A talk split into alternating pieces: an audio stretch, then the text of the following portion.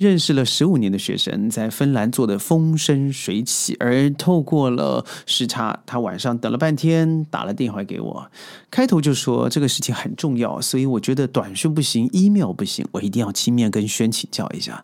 我说什么事呢？他说我现在万事俱备啊，房子有了，车子有了，生活也有了，就差了一个男朋友。但是这男朋友哪里就是怪怪的？我爱他，他爱我，但总是他挂在嘴边说的都是我这么做都是因为太爱你。哎呀！我一听到这句话，一想，那你不赶快逃吗？这不是情绪勒索吧？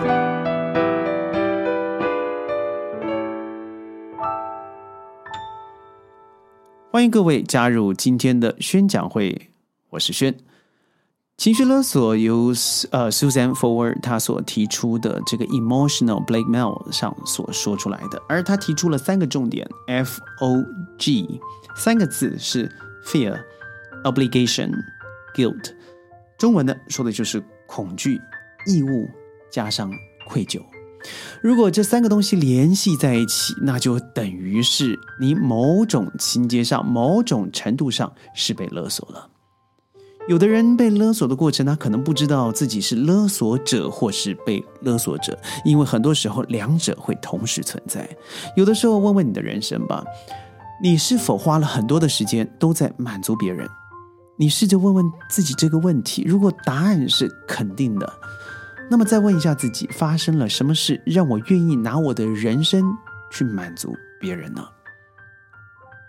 坦白说，情绪勒索非常的常见在人际关系当中，它包含在职场、亲子、夫妻、朋友。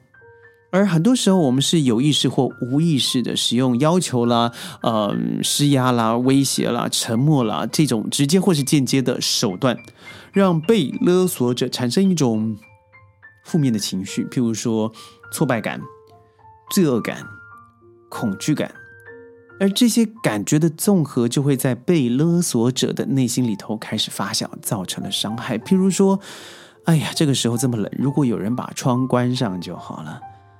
哎，反正我没下来也不会有人叫我。有一天我在上面 KO 了，你都不知道，是不是很常听得到呢？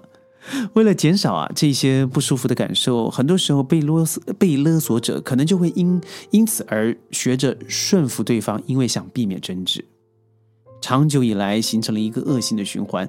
被勒索的人让勒索的人用这样的方式控制、左右了自己的决定和行为，失去了为自己做主的自由和能力。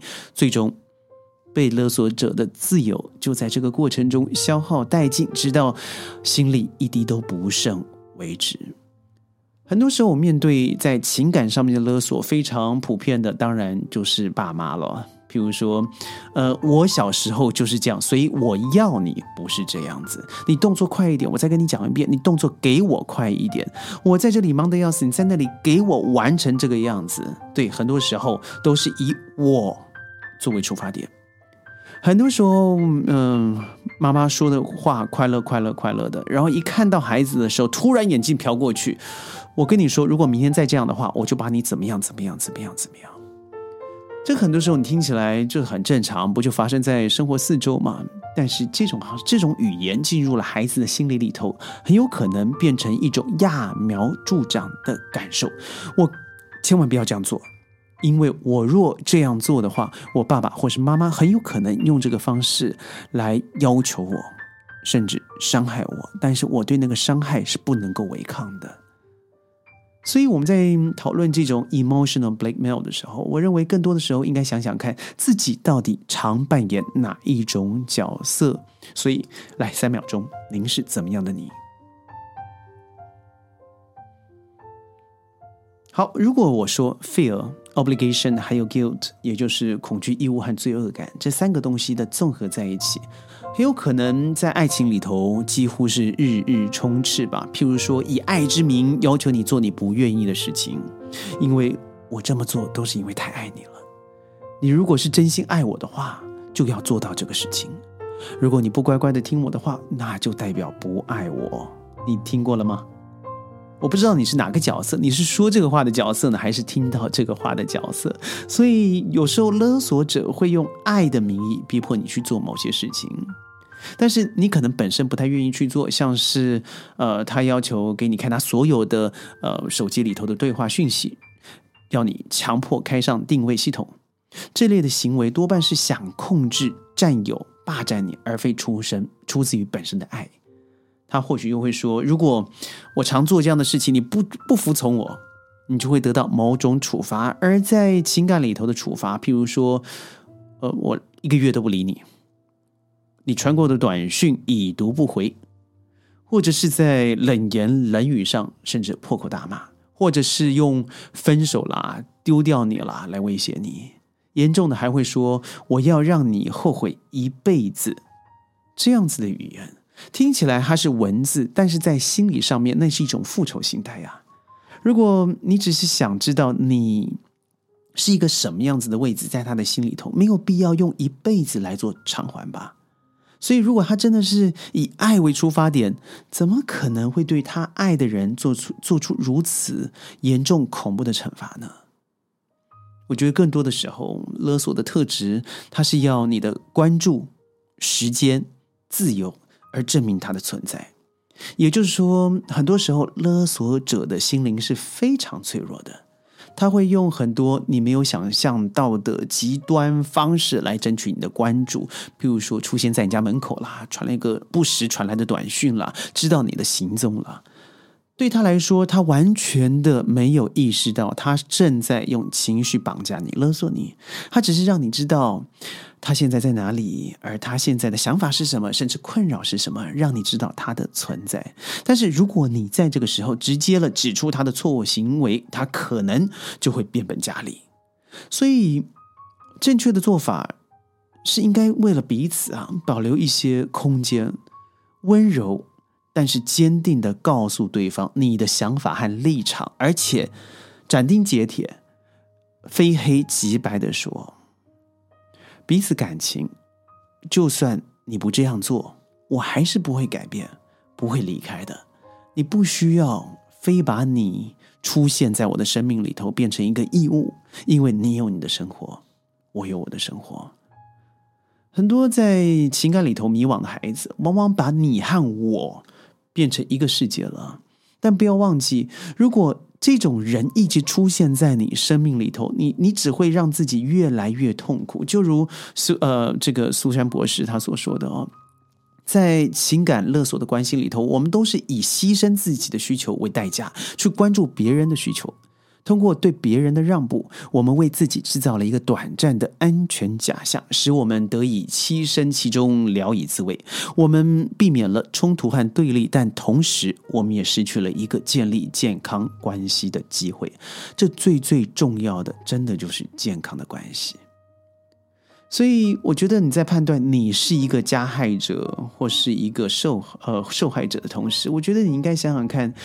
你的情感里头，不论是职场的、亲情的、爱情的、友情的，是否有这六个症状？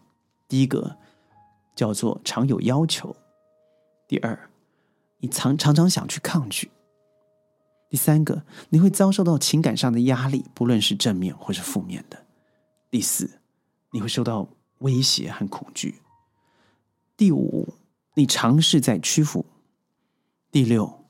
重复发生。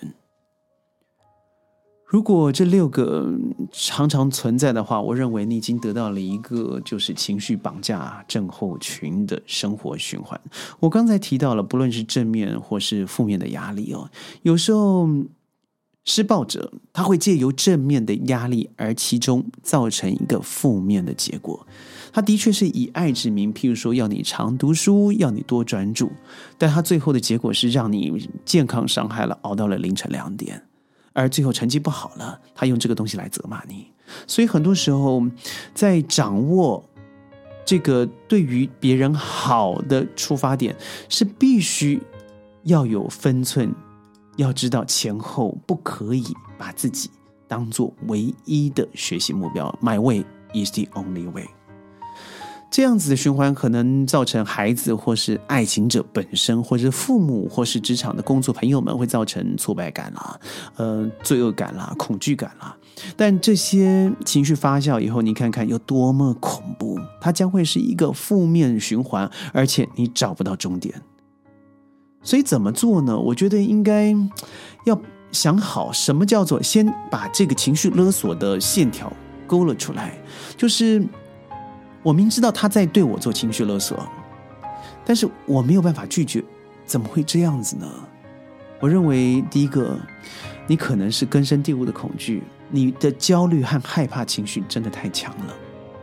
第二，可能是太过在乎别人感受的你，而你呢，被这些焦虑与害怕引发了你习惯性的罪恶感。当你没有这个习惯性的罪恶感的时候，你觉得自己好像不存在了，于是到最后勉为其难的又答应，而答应的同时，你难过又快乐。